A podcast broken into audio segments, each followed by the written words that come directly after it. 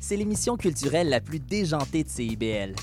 Tous les mardis dès 19h, Quatre Schnappants vous présentent des chroniques sur la littérature, le cinéma, le théâtre et vous réservent bien d'autres surprises. Les mardis dès 19h, c'est à CIBL que ça se passe.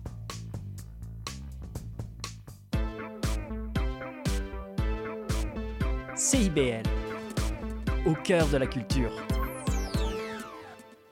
Au son du scratch, il sera très approximativement midi.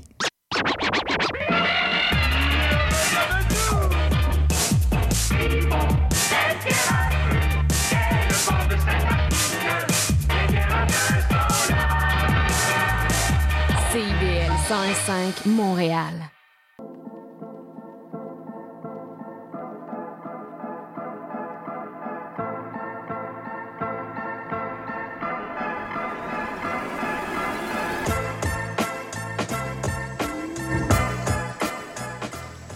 Vous écoutez actuellement Parlons éducation avec Bernard Dufour et Patrick Pierrard, accompagnés à la régie de Léo Mercier-Ross.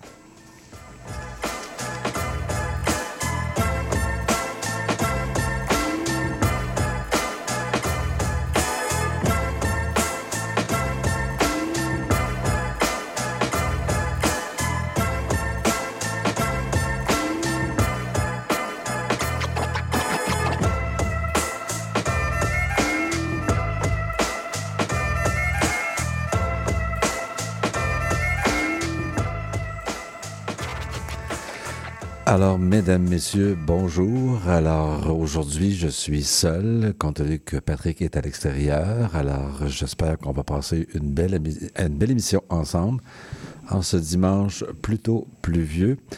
Alors, parlons éducation. Alors, évidemment, il se passe beaucoup de choses toujours euh, dans ce beau domaine de l'éducation. C'est quand même un sujet, un sujet central, pardon, dans notre vie.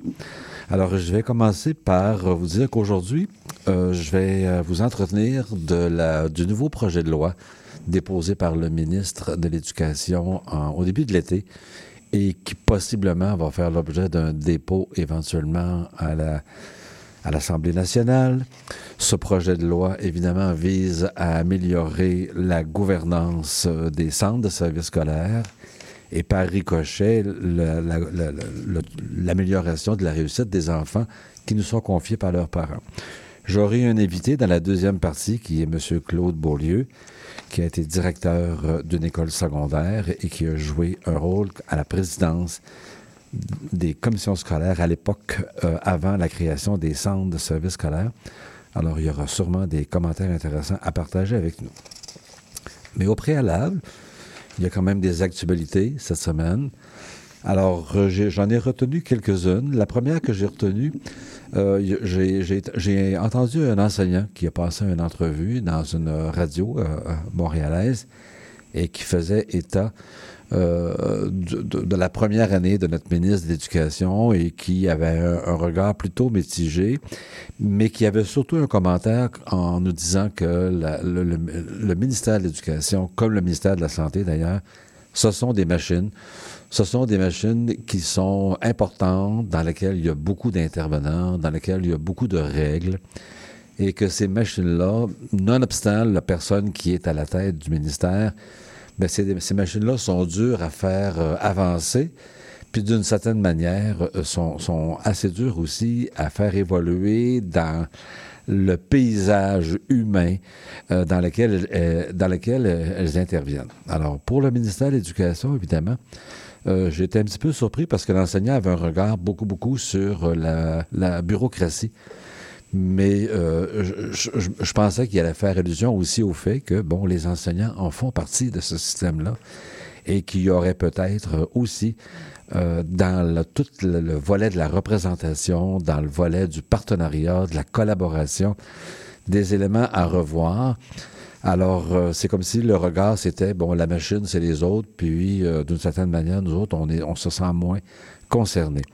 Alors, c'est quand même des réflexions intéressantes d'un- prof que je trouvais, euh, que je trouvais euh, important de vous amener aujourd'hui et de vous dire que le ministère de l'Éducation, évidemment, au Québec, comme dans tous les États, c'est une machine importante, comme, comme celui de la santé d'ailleurs. Un autre fait qui a retenu mon attention cette semaine, ce sont les frais de scolarité qu'on va dorénavant pardon, charger aux universités anglophones et le lien qu'on fait avec euh, euh, la protection du français, principalement évidemment à Montréal, mais dans certains milieux euh, du Québec où il y a des universités anglophones.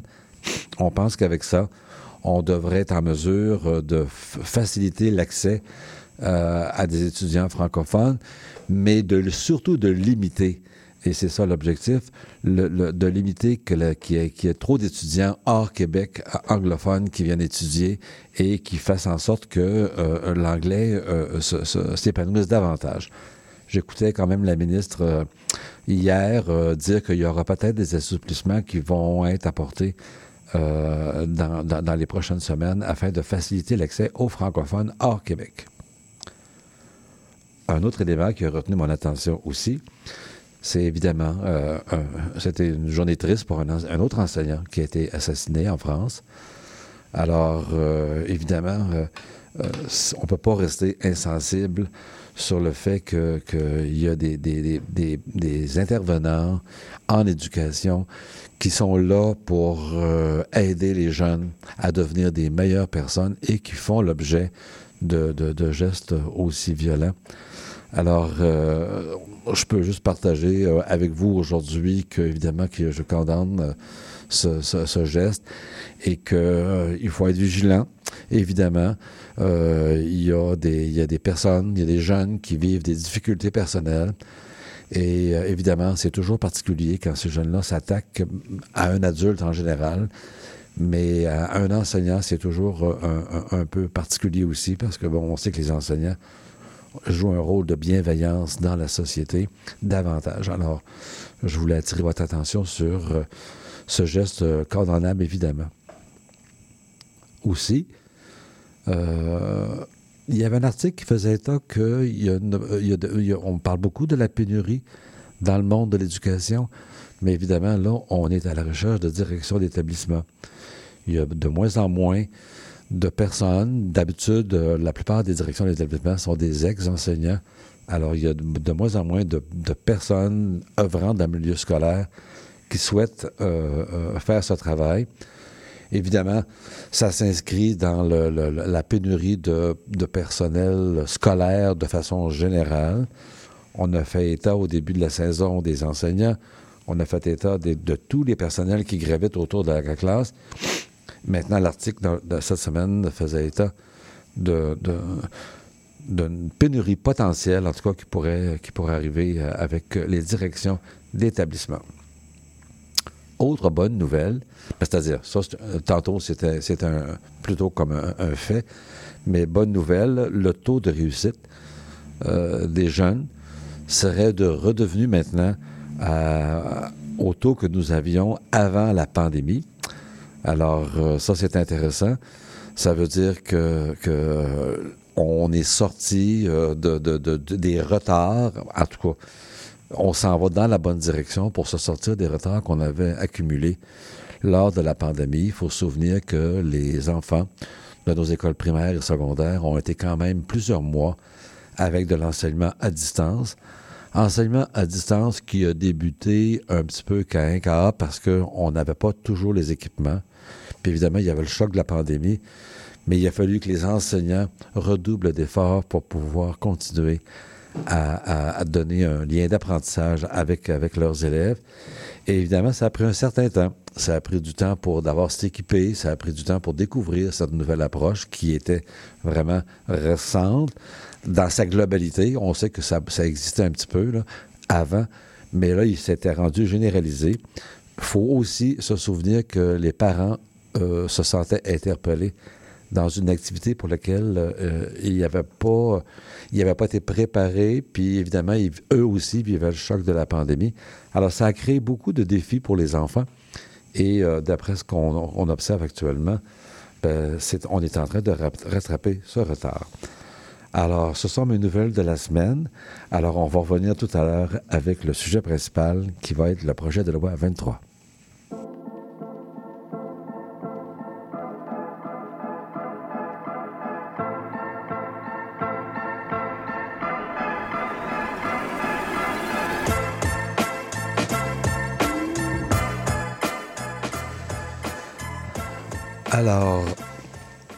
Alors, euh, comme tous les ministres qui l'ont précédé, M. Drainville euh, présente une nouvelle loi, a présenté un nouveau projet de loi. Évidemment, je ne, suis pas au courant à quel moment ce projet de loi sera déposé en commission parlementaire euh, à l'Assemblée nationale. J'ai quand même envie de vous présenter deux éléments importants que ce projet de loi amène, parce que, évidemment, quand on dépose un projet de loi, on souhaite améliorer les choses. Et, euh, bon, les gens ont appelé ça une réforme. Moi, je pense pas, évidemment, que ce soit une réforme. Je pense que c'est davantage une réorganisation administrative. L'accueil parmi le monde de l'éducation, je vous dirais, à travers les médias, parce que moi, évidemment, je ne suis plus un acteur direct, mais je vous dirais que d'après ce que j'ai lu, il y a eu une forme de résistance ou un accueil mitigé, principalement des enseignants qui œuvrent euh, dans les universités québécoises et qui forment euh, des enseignants, des futurs enseignants. Dans ce projet de loi, il y a deux éléments importants que je voudrais partager avec vous. D'abord, c'est euh, la nomination du directeur général. Il faut se souvenir que M. Roberge, l'ancien ministre de l'Éducation, avait procédé à l'abolition des élections scolaires, avait procédé à l'abolition du Conseil des commissaires et avait créé un conseil d'administration, puis jusqu'à nouvel ordre, ce conseil d'administration euh, nommait le directeur général.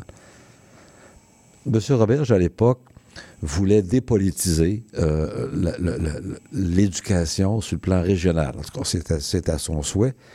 Évidemment, là, M. Drainville, avec ce projet-là, se réserve euh, la, marge de manœuvre pour pouvoir nommer lui-même le directeur général. Alors, le directeur général, il faut comprendre que c'est un rôle important dans une organisation. C'est lui qui est répondant de, la gestion globale d'un centre de service scolaire, l'organisation des directions d'établissement, euh, l'application des conventions collectives, l'application des encadrements légaux. Alors, vous comprendrez que c'est un leader euh, sur lequel repose évidemment euh, tout le développement de l'organisation. Puis, évidemment, il s'adjoint des gens pour travailler avec lui. Là, c'est comme si le ministre décidait tout d'un coup de peut-être de repolitiser, si vous me passez l'expression, euh, notre réseau scolaire en nommant lui-même le directeur général. Alors, je vais vous lire un petit peu euh, ce qui est écrit dans la loi. Je ne sais pas si ça va être adopté comme ça, parce qu'évidemment, une fois que ça passe en commission parlementaire, bien, il peut y avoir des modifications par les partis de l'opposition. Pardon. Alors, un centre de service scolaire doit conclure avec le ministre une entente annuelle de gestion et d'imputabilité. Alors, on revient peut-être à un ancien vocabulaire. Peut-être que pour vous, c'est pas quelque chose qui, euh, vous interpelle tous les jours, mais moi, étant un ancien gestionnaire de centre de service scolaire, on était habitué à avoir euh, cette espèce d'entente euh, entre le centre de service scolaire et le ministre pour pouvoir euh, s'assurer d'augmenter ou euh, de faire en sorte que les taux de réussite des enfants qui nous sont confiés par leurs parents soient à leur maximum. Dans le passé, on avait des conventions de partenariat.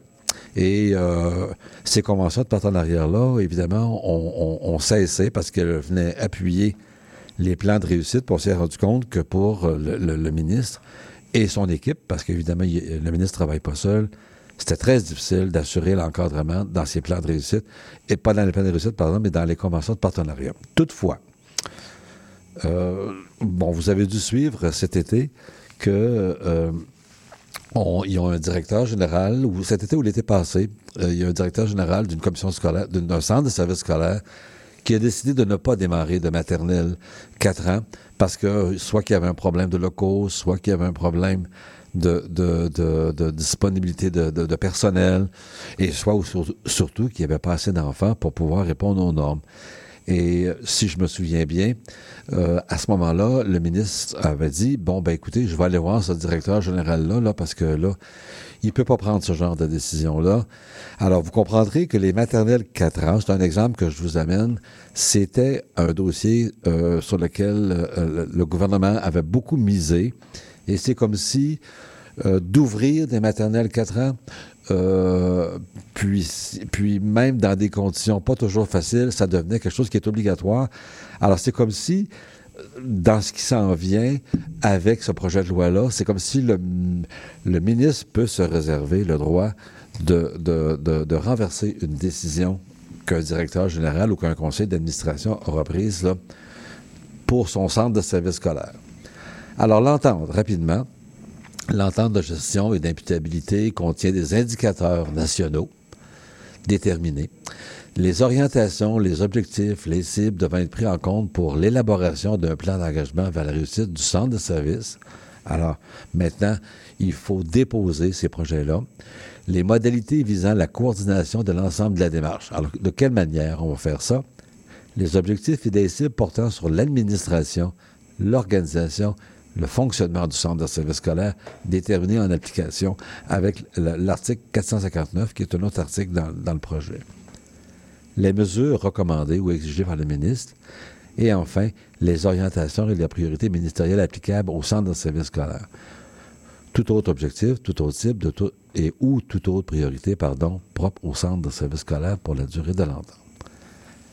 Alors, nomination du directeur général et dépôt d'une entente. Alors, vous comprendrez que euh, à ce moment-là, le ministère de l'Éducation et le ministre, évidemment, euh, sont, sont, les maîtres d'œuvre euh, de, de, de l'organisation des services scolaires pour, une, pour un centre de services scolaires donné.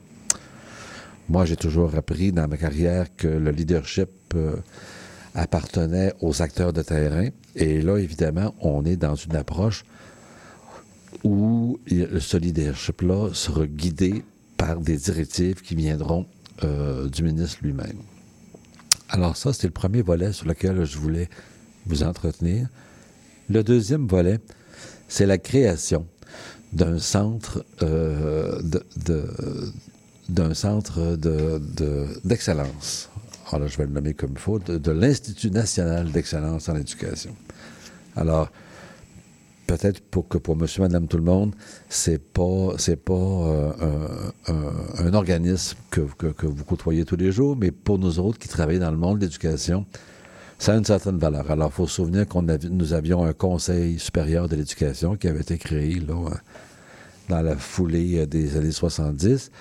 Maintenant, le ministre a décidé de, de, pour la partie primaire et secondaire de, créer un autre organisme et celui-là aussi ne fait pas la limité. Puis c'est celui qui fait le moins de je pense, parmi les enseignants de niveau euh, universitaire. Alors, la mission, je prends le temps de vous lire la mission pour quelques minutes parce que nous aurons aussi à la commenter tout à l'heure avec euh, M. Beaulieu. Identifier en concertation avec le ministre et les intervenants du système scolaire les sujets prioritaires qui bénéficient ces travaux. Alors, ce centre d'excellence, cet institut de l'excellence en éducation, qui vise évidemment à améliorer l'éducation, parce qu'évidemment, ça, c'est une valeur importante, bien, il faudra identifier en concertation avec le ministre. Alors, ça veut dire que le ministre on va jouer un rôle important. Puis quand on dit le ministre, évidemment, ben, c'est l'équipe ministérielle qui travaille avec lui. Là. Dresser et maintenir à jour une synthèse des connaissances scientifiques disponibles au Québec et ailleurs concernant la réussite éducative et le bien-être des élèves. Alors ça, c'est un élément qui est nouveau, je vous dirais, dans le monde de l'éducation, parce que depuis quelques années, de plus en plus, les intervenants, que ce soit les directions générales, que ce soit les directions d'établissement, les conseillers pédagogiques, les gens qui gravitent autour des classes, des salles de classe et les enseignants eux-mêmes surtout, maintenant, on travaille avec un, un nouveau vocabulaire, ce sont les données probantes les données probantes, ça vient appuyer des recherches qui se font dans le monde de l'éducation et qui donnent des résultats. Parce qu'oubliez pas que l'objectif, évidemment, c'est d'augmenter la qualité et la quantité des résultats en, en termes de réussite scolaire. Alors, il y aura une synthèse. On va, une synthèse, ça veut dire qu'on aura euh, fait des recherches et qu'on va être en mesure, après ça, de les partager avec le monde scolaire. Alors ça, c'est une, bonne nouvelle en soi.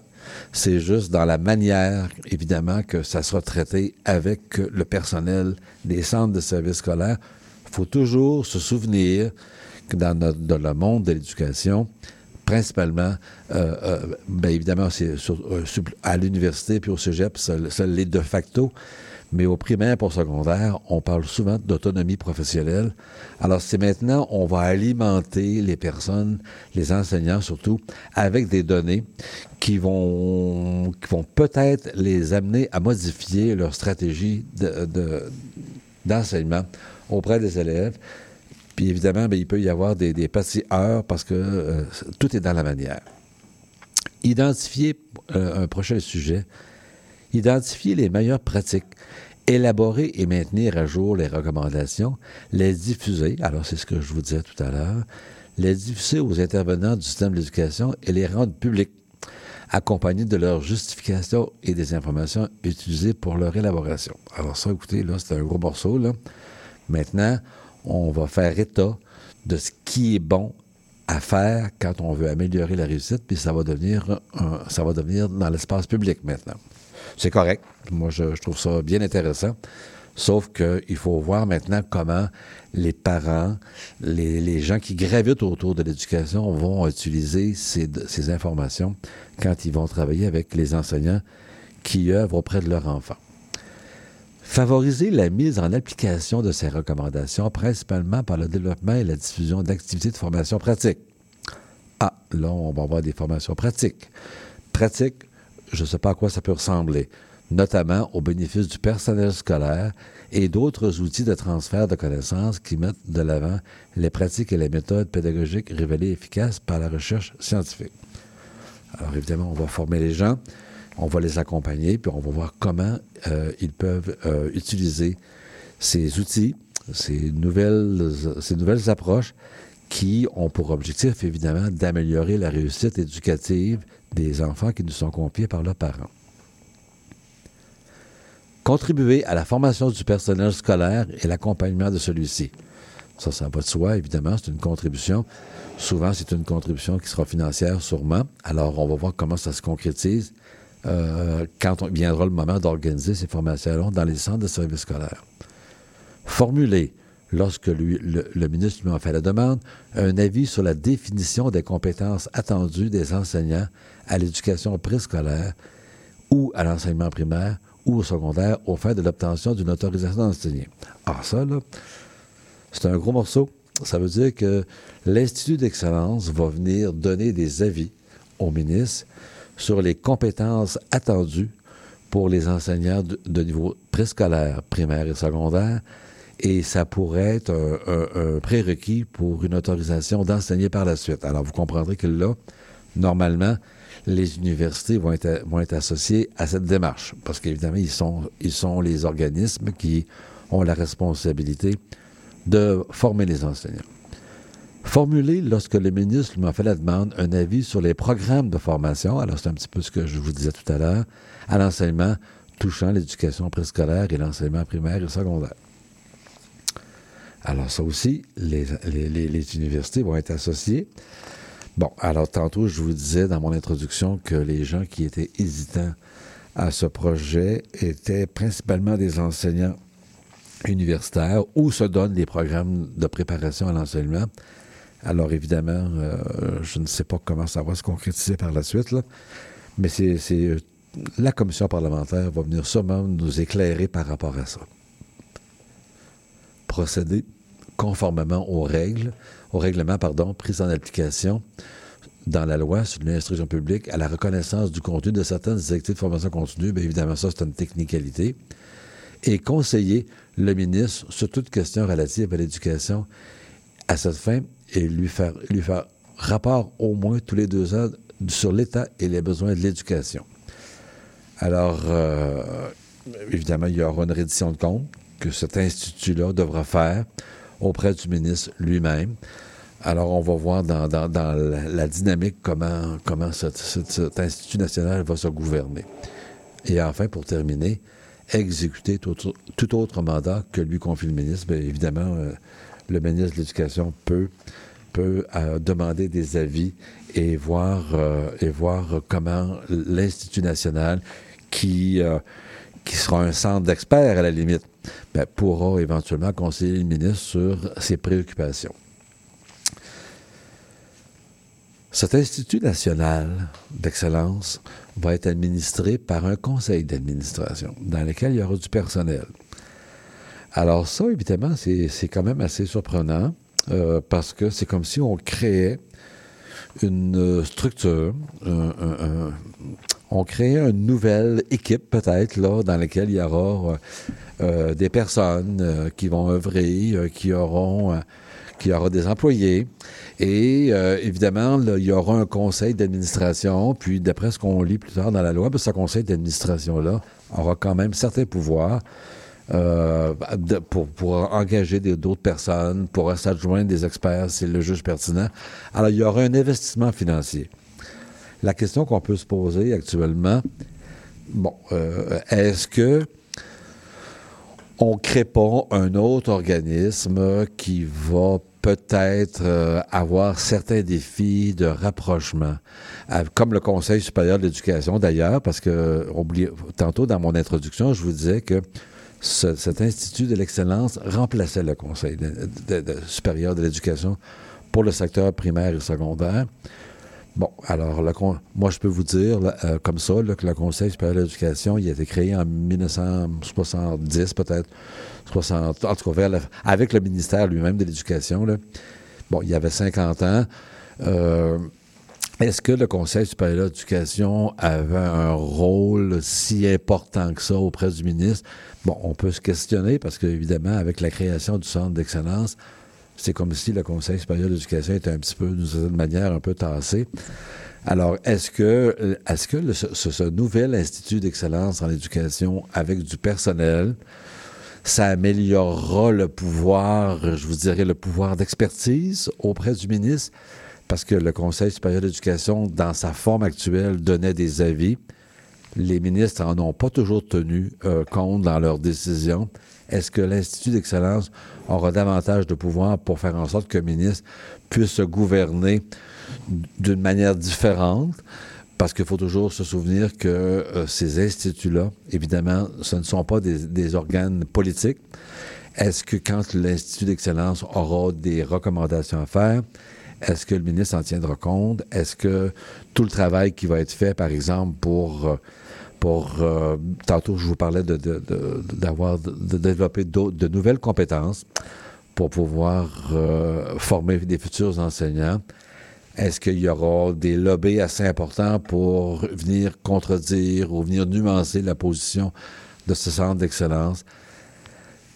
Alors, il y aura, il y aura sûrement encore un jeu un jeu où j'espère qu'il n'y aura pas de jeu de pouvoir, mais il y aura sûrement un, pouvoir d'influence auprès du ministre, puis auprès des gens qui, euh, euh, qui travailleront autour de ce centre euh, d'excellence. Maintenant, il ne faut pas être contre la vertu. Moi, je pense que c'est une bonne idée de s'inspirer. Puis, il y a deux semaines, on, accueillait M. Longchamp, qui est un enseignant en Suède et qui nous parlait de l'importance des données probantes, d'ailleurs partout dans le monde de l'éducation. Alors, euh, il faut pas, euh, il faut pas être contre. il s'agit juste de voir comment on l'intègre dans, dans la culture québécoise de l'enseignement, parce que vous savez que le Québec a sa propre culture. Alors, on est dans un contexte où les enseignants sont, d'ailleurs, sont en train de revoir leurs conditions de travail. Il y a beaucoup de demandes qui sont faites on est dans un contexte où euh, les enseignants euh, euh, sont, syndiqués. Alors, il n'y a pas d'ordre professionnel des enseignants. Alors, on sait très bien que ça, ça peut ça peut déborder et devenir un sujet de relation de travail. Alors, tout est dans la manière d'implanter ce nouveau centre d'excellence. moi, je souhaite bonne chance, évidemment, aux gens qui vont travailler euh, dans ce centre d'excellence-là et qui, euh, qui auront à, jouer des rôles importants afin d'améliorer l'éducation au Québec. Alors, j'ai fait le tour des deux, euh, des deux sujets pour lesquels je voulais vous entretenir aujourd'hui. Évidemment, on aura l'occasion d'en reparler après la pause, puisque mes, mon, mon, ma personne invitée aujourd'hui va venir nous donner son point de vue et euh, on aura sûrement l'occasion euh, d'échanger davantage. Alors, on se retrouve après la pause. Le bingo de CIBL arrive sur les ondes du 101.5 FM. Courez la chance de gagner 2500 dollars en prix. Procurez-vous une carte de bingo dans un commerce inscrit sur notre site web et branchez-vous sur le 101.5 FM. Pour connaître le point de vente le plus près de chez vous, consultez le CIBL101.5.com. Dès le 22 octobre, on joue au bingo de CIBL tous les dimanches de 16h. Les 4 et 5 novembre, le Salon national des animaux de compagnie vous attend au Stade olympique. Découvrez-y une impressionnante variété de chats, de chiens et d'animaux en tout genre, en plus de compétitions d'agilité et de spectacles de la Flying Team. Le rendez-vous incontournable pour la famille. Détails au snac.ca. Néo-Québec tous les dimanches de 13 à 15h sur CIBL 101.5. Entrevue, chronique, débat, musique. Néo-Québec, le regard québécois sur l'actualité locale, nationale et internationale. Dimanche 13h-15h sur CIBL 101.5. Animé et réalisé par votre serviteur Cyril Equala.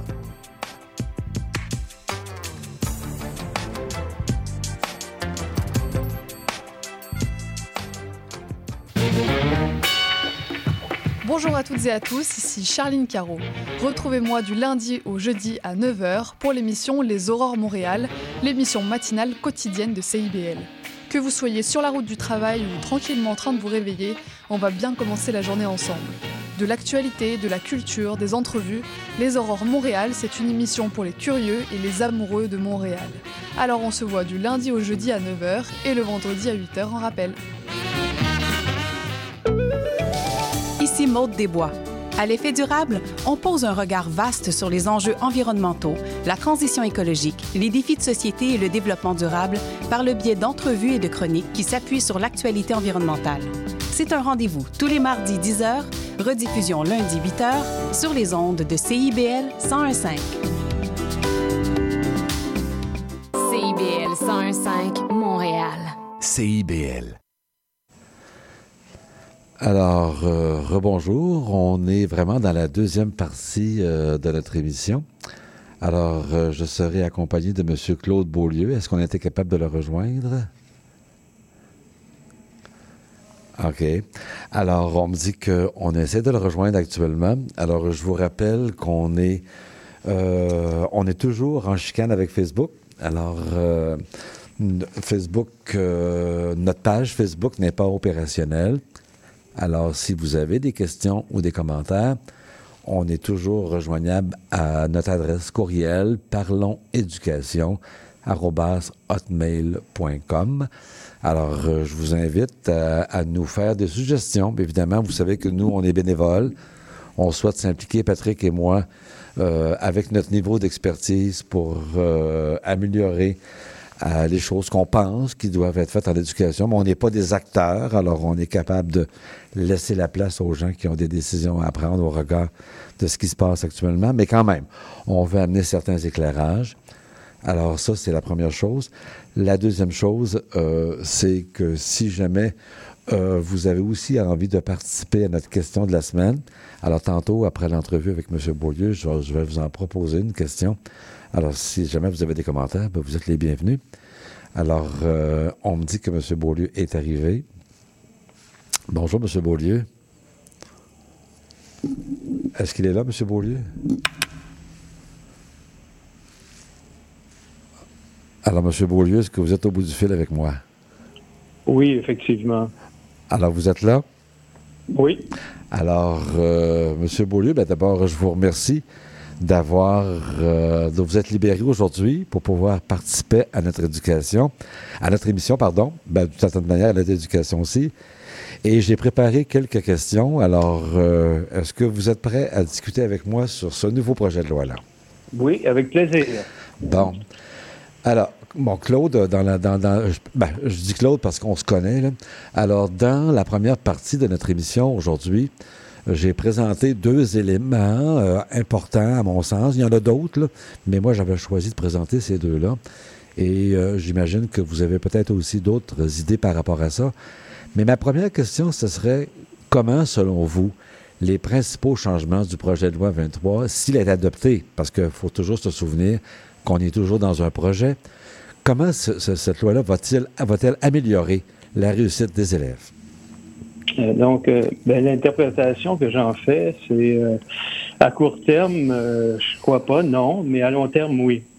C'est-à-dire qu'à court terme, euh, euh, il y a des éléments qui vont améliorer la réussite des élèves, soit le, suivi du dossier d'élèves lorsqu'un élève quitte un centre de service pour déménager dans un autre service. Ce suivi-là se faisait pas automatiquement, donc là, ça va se faire. Et aussi, il y a eu, dans le projet de loi, on mentionne là, quelques mesures d'aide décrétées par le ministre, là, mais encore là, euh, c'est au besoin. Et euh, en tenant compte de la pénurie de main-d'œuvre qui va être euh, jusqu'en 2035, euh, je ne pense pas que cette mesure ait beaucoup d'impact. Par contre, à long terme, là, c'est là que c'est plus euh, marquant pour la réussite parce que dans le texte, on mentionne que le ministre veille à la réussite des élèves. Donc, euh, avec l'ajout de, également d'entente de, gestion, puis d'imputabilité euh, euh, auprès des directions générales, des centres de services. Donc, ça, ça va favoriser la réussite des élèves parce qu'on on ajoute au PEVR, comme vous savez, qui est le projet d'engagement vers la réussite. Oui. Également aussi, je peux ajouter que le contrôle du ministre de l'Éducation sur le CAF, le CAF, comme vous savez, euh, c'est le comité d'agrément des programmes de formation en éducation. Et le ministre pourra dorénavant réduire le nombre, euh, la durée de formation chez les futurs enseignants et de, de façon à réduire euh, la problématique de main-d'œuvre. Donc, ça va permettre à, des enseignants, des futurs enseignants, d'accéder plus rapidement à la profession. Et aussi, dans, dans, on mentionne aussi que le ministre pourrait modifier au besoin le programme d'études au secondaire, au primaire. Également aussi au niveau des, enseignants, là, dans le projet de loi, ce que je vois, c'est euh, une formation obligatoire en lien probablement avec la recommandation de l'Institut national d'excellence en éducation qui va être créé. Donc, euh, euh les enseignants devront suivre une, une, formation en lien avec euh, ce qui est proposé par l'Institut. Et aussi, euh, j'ai vu qu'il y avait des nouvelles normes pour les services éducatifs. Donc, euh, c'est peut-être moins de bureaucratie, donc peut-être plus de services. Et aussi également, il va y avoir une, nomination d'un porteur de dossier sur la communication des renseignements dans chaque commission scolaire parce que le ministre veut avoir accès aux, données en temps réel. Vous savez, vous avez vu la problématique que le ministre a vécue là, sur euh, le nombre d'enseignants manquants au secondaire, donc il n'y avait pas les bons chiffres. donc, il veut s'assurer d'avoir les, données en temps réel. Et je pense, en gros, là, c'est les changements que je vois. Parfait. Alors, si tu permets, Claude, euh, dans ma première partie, euh, moi, je disais que maintenant, le ministre allait procéder à la nomination du directeur général et que ce directeur général-là devait fournir, devait fournir une entente de gestion. Est-ce qu'il n'y a pas là une centralisation des pouvoirs et des contrôles c'est quoi le regard que tu portes quand, quand, on, quand on centralise les pouvoirs et les contrôles en éducation? Là? Ben, regardez, moi, je pense que en fait, là, on continue dans, dans l'esprit de la loi 40. Euh, vous savez, la loi 40, là, qui a aboli les commissions scolaires pour donner plus de pouvoir au ministre. Donc, on continue dans ce sens-là. Le ministre va imposer plus ça de contrôle et on s'aperçoit que euh, la pédagogie euh, devient de plus en plus politique. OK. Donc, dans, dans, ma, dans, dans ma première partie, de l'émission aujourd'hui, je disais qu'il y avait comme un élément de politisation. Alors, vous seriez d'accord avec, euh, seriez d'accord avec ce que j'avançais tantôt, là? Euh, oui, effectivement. Claude, euh, je, je t'appelle Claude parce qu'on se connaît évidemment.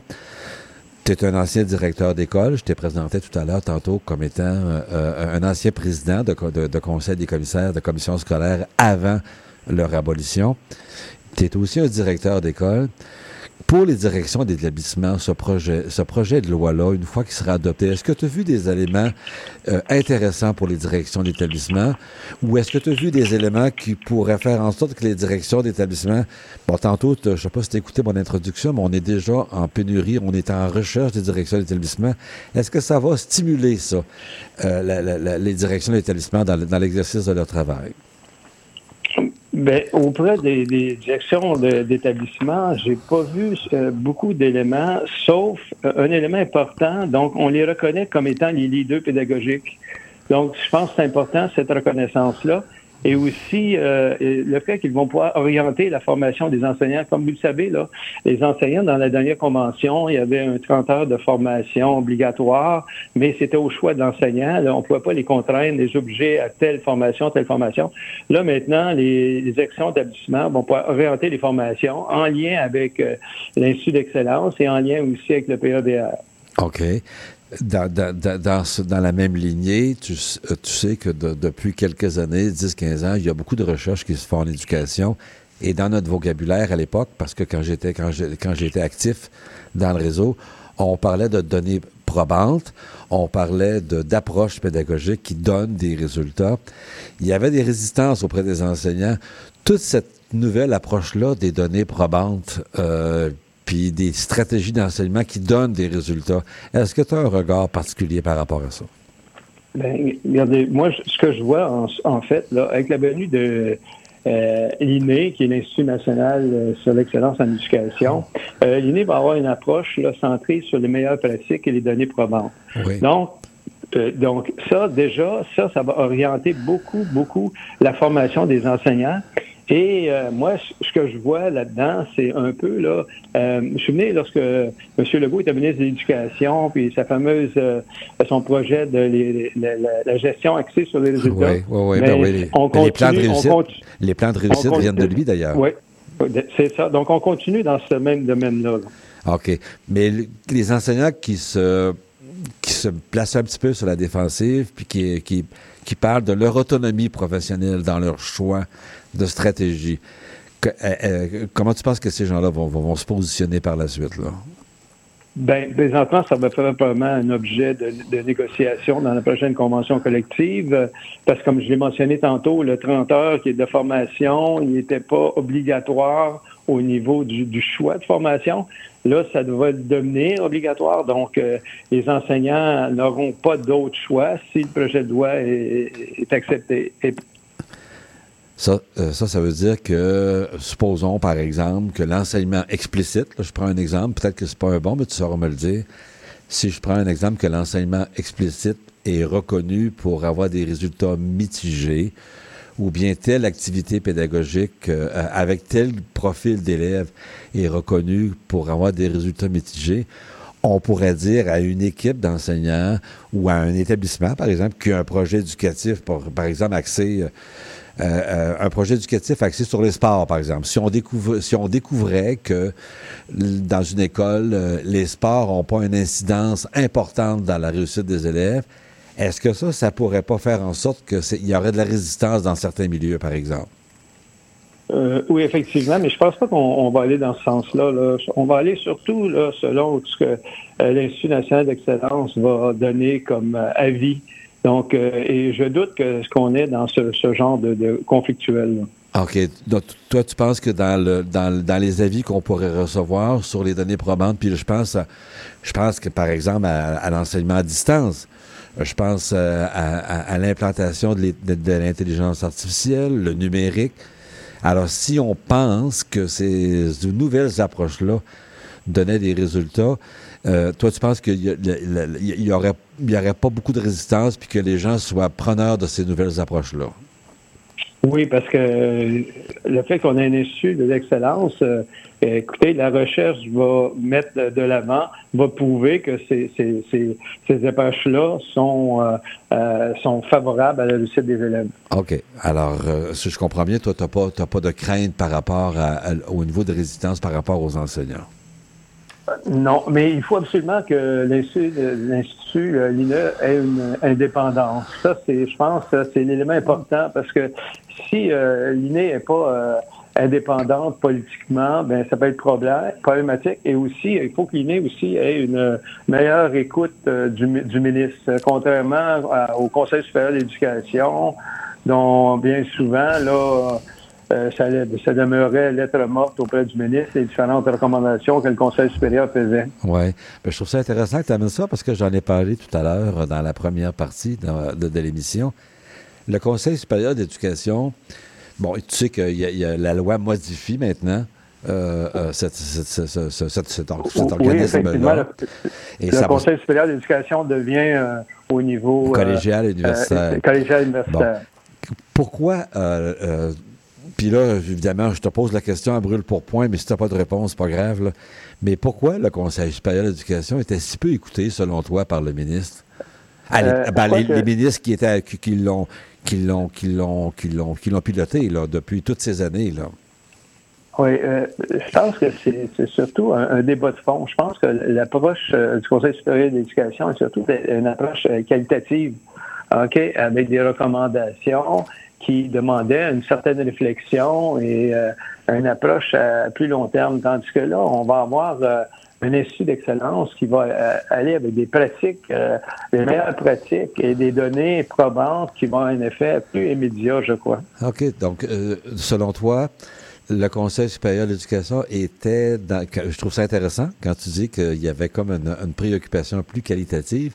Alors, ça veut dire qu'il est un petit peu comme dans la recherche fondamentale sur des éléments très théoriques. Est-ce que c'est ça que je dois comprendre? Oui, effectivement. Donc, l'Institut d'excellence, euh, euh, euh, faisant l'inventaire, si tu me passes l'expression, de, de, pratiques gagnantes, hein, parce qu'on est toujours là pour améliorer la réussite des élèves, évidemment. Ben, et ça, c'est plus proche de la science. Donc, normalement, ça devrait être plus crédible auprès des enseignants, auprès des élèves, puis auprès des parents de ces élèves. Oui, en autant que j'ai mentionné toujours que l'Institut a une indépendance euh, sur le politique. Bon. Alors, ce qui m'amène à, une autre question. Euh, le rapport, comment tu, comment tu l'imagines, toi, le rapport euh, entre l'Institut d'excellence et le ministre lui-même? Est-ce que c'est un, est-ce que c'est un rôle consultatif? Est-ce que c'est un rôle de recommandation? Tantôt, je, quand je lisais, bon, on disait que ça, donnait des avis. Si les avis sont pas retenus, est-ce que ce, cet organisme-là aura quand même les coups des franges avec le réseau? comment tu vois ça, la dynamique de collaboration, si tu me passes l'expression, entre le ministre et son institut, parce que c'est lui qui le crée, l'Institut d'excellence en éducation? Oui, euh, je pense que le ministre, euh, à un moment donné, par rapport, c'est lui qui, qui va, dans son projet de loi, qui crée l'Institut d'excellence. Donc, euh, il va s'appuyer beaucoup sur les recommandations de l'Institut. Puis l'Institut, les recommandations s'en vont, vont aller beaucoup dans le sens de, la gestion axée sur les résultats. Donc, c'est ce que le gouvernement veut depuis longtemps, donc euh, cette gestion de performance au niveau du milieu d'éducation. Donc, euh, puis euh, l'Institut va permettre en même temps, je crois, d'une certaine façon, là, de donner plus de fondement aux décisions du gouvernement. OK. Alors, alors selon toi, ça augmenterait sa crédibilité, là quand va venir le temps de faire des recommandations. C'est ça que je comprends? Mais ça, va peut-être justifier ces recommandations. OK, c'est bien.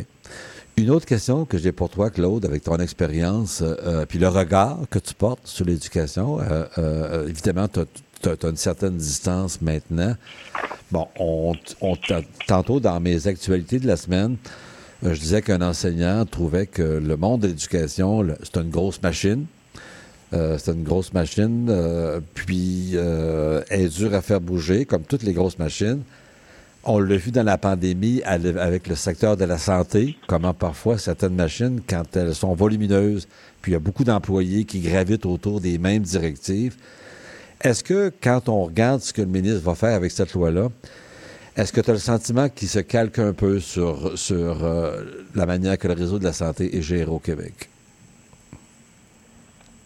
Oui, un peu, dans le sens que maintenant les DG vont faire partie des cadres supérieurs. Donc, euh, lui, c'est lui qui va les nommer. Donc, euh, euh, je pense que ça, c'est calqué un peu sur le ministère de la Santé. Et également aussi, je, regarde ce qui est demandé au niveau des l'imputabilité, les ententes de gestion, c'est un élément de centralisation. Mais euh, une des problématiques que j'ai marqué, puis euh, mentionné qui est quand même important, c'est euh, dans son projet de loi, c'est le fait que euh, les commissions scolaires anglophones euh, ont euh, gagné contre la loi 40 ans et, sont, et le gouvernement est, allé en appel.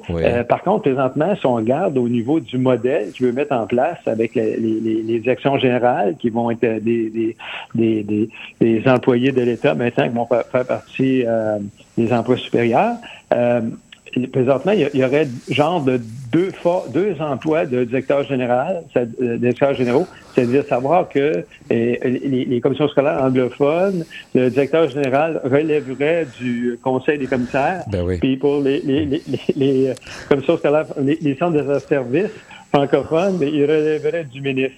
Ouais. Et présentement, je pense que ça, c'est très problématique dans son modèle de, de, de gestion présentement là, au niveau du réseau d'éducation. Alors, ça, donne la- ça, ça peut donner l'impression, si je comprends bien, ça peut donner l'impression qu'il y a comme deux réseaux d'éducation euh, basés sur la langue. Là. Oui, effectivement. Et ce que dans ce modèle-là, qui n'existe pas en santé présentement. OK. Alors, c'est intéressant. Alors, je comprends que le réseau de la santé, au moins, a uniformisé, nonobstant euh, la langue, a, a uniformisé euh, sa gestion, qu'il qu'il soit anglophone ou francophone, et que ce que tu dis, c'est que dans le monde de l'éducation, il peut y avoir un écueil. Je reviens quand même à cette idée de la, de- de la centralisation. Est-ce que, euh, tu sais, nous autres, on vient d'une époque où on disait qu'il fallait décentraliser, qu'il fallait qu'il y ait du leadership de proximité. Puis toi, évidemment, tu étais quelqu'un de très, très, euh, quelqu'un qui prenait beaucoup d'initiatives.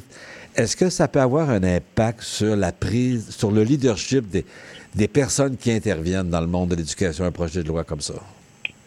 Ben, euh, en fait, l'ancien modèle avec les commissions scolaires, ce qui avait d'important, c'est que tu avais des gens qui avaient à cœur leur région.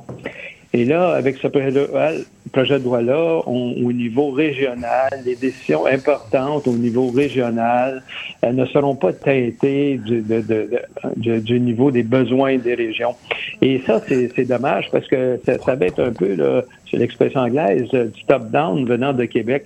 Mais des fois, les mesures de Québec ne sont pas nécessairement appropriées pour toutes les régions du Québec. Donc, euh, moi, je trouve ça dommage et euh, euh, ça va tuer un peu les initiatives dans les différentes régions qui existaient déjà avec les politiciens scolaires. OK. Alors, comment, comment on peut. Euh, Comment on peut contrer ça?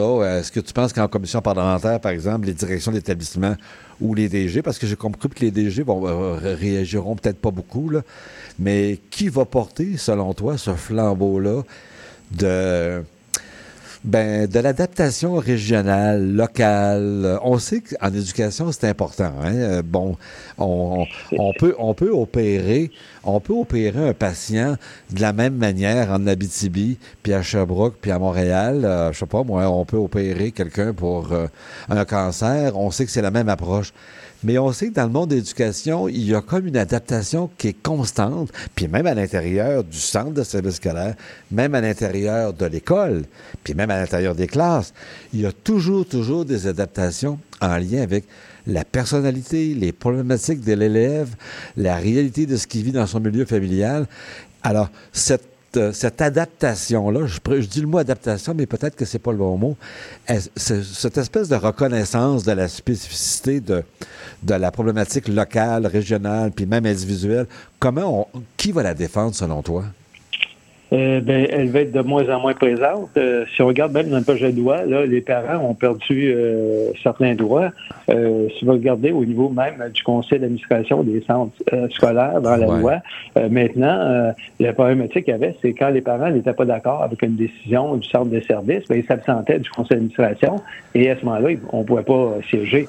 Dans la loi, euh, maintenant, ce qui est prévu, c'est que un, autre membre pourrait être euh, président du conseil d'administration pour la séance alors, si les parents sont absents. Mais la problématique, c'est, c'est que, advenant que c'est un membre du personnel, ben, il y a un conflit de rôle. Il faut absolument que ça soit un membre de la communauté. Mais vous voyez déjà, là, il y a, il y a- manque, manque euh, de, de, de, de- pouvoir au niveau des parents. La même chose pour les comités. Maintenant, c'est le di- directeur général qui va nommer les comités. Donc, donc euh, moi, je pense que les parents, de plus en plus, ont- sont en perte de pouvoir et les parents, c'est ceux qui connaissent mieux les besoins des- des- de, de leurs enfants. OK. Alors ça, il y aura comme un élément à surveiller, si je comprends bien. Pour terminer, Oui, oui. avant, avant d'aller à, à la pause, est-ce que tu as un dernier commentaire à partager avec nos auditeurs en- au regard de cette loi-là? Y a-t-il un élément sur lequel tu, que tu, que, sur lequel tu auras envie d'insister? Ben, L'élément euh, que j'insiste le plus, là, c'est que euh, euh, la, la pédagogie passe de plus en plus au niveau politique et c'est ça, je trouve ça dommage. Je trouve ça dommage. Et je pense que euh, il va falloir que lors de la commission parlementaire, puis ça a déjà débuté, qu'on soit bien conscient de ce que le ministre ne doit pas avoir trop de pouvoir. Puis présentement, là, il s'approprie beaucoup de pouvoir, puis on s'aperçoit que la pédagogie là, devient de plus en plus un enjeu politique et ça ne devrait pas être. Ça devrait avoir une indépendance complète. Là. Et je pense que l'Institut national d'excellence en éducation, ça doit être apolitique. Bon, ben, je te remercie beaucoup, Claude. De toute façon, tu restes avec moi pour la dernière partie. Alors, tu sais qu'on pose une question à nos auditeurs. Et évidemment, la question que je vais poser, j'aimerais ça avoir ton point de vue. Alors, on se retrouve après la pause.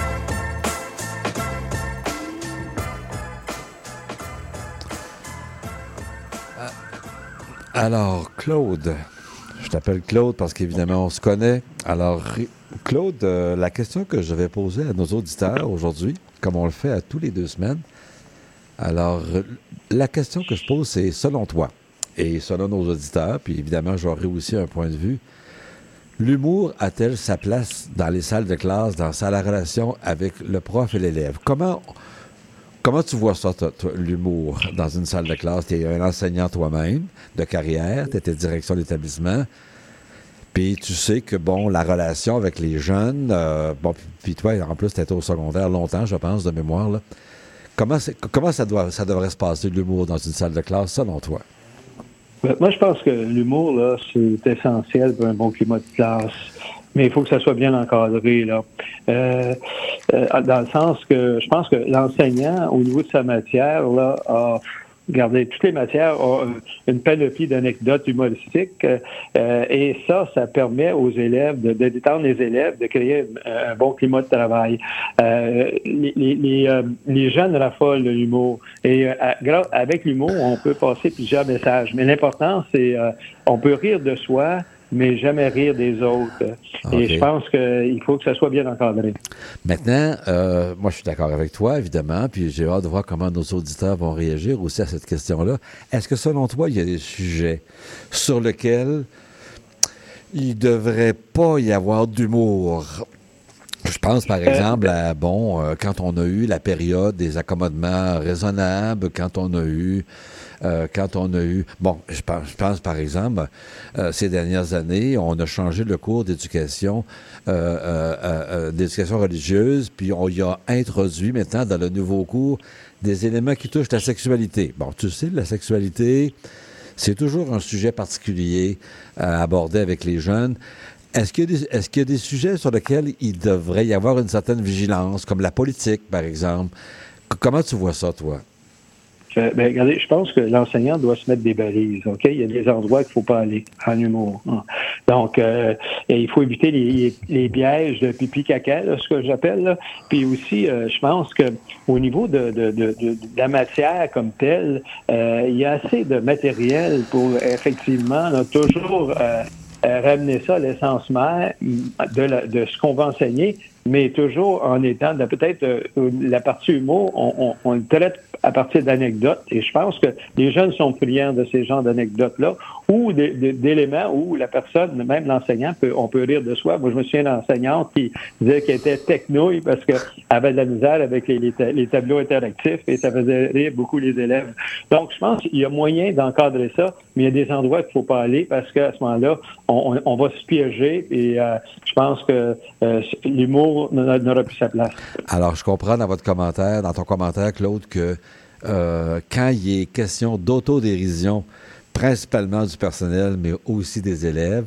Alors ça, c'est un humour qui peut mieux passer et, qui risque pas de créer certains dérapages dans la classe. Effectivement. Alors, M. Beaulieu, Claude, alors je te remercie beaucoup pour l'entrevue qu'on que, qu'on a eue aujourd'hui. Je remercie nos auditeurs, évidemment, euh, d'avoir euh, participé à notre émission et au plaisir de vous retrouver dans deux semaines. Et cette fois-là, je serai accompagné de mon co-animateur, Patrick Pierrard. Alors, bon dimanche et à la prochaine.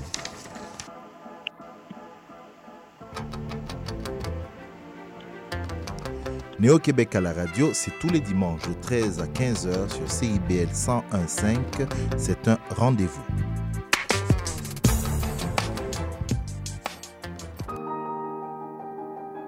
Vous connaissez une personne bénévole ou un organisme communautaire exceptionnel?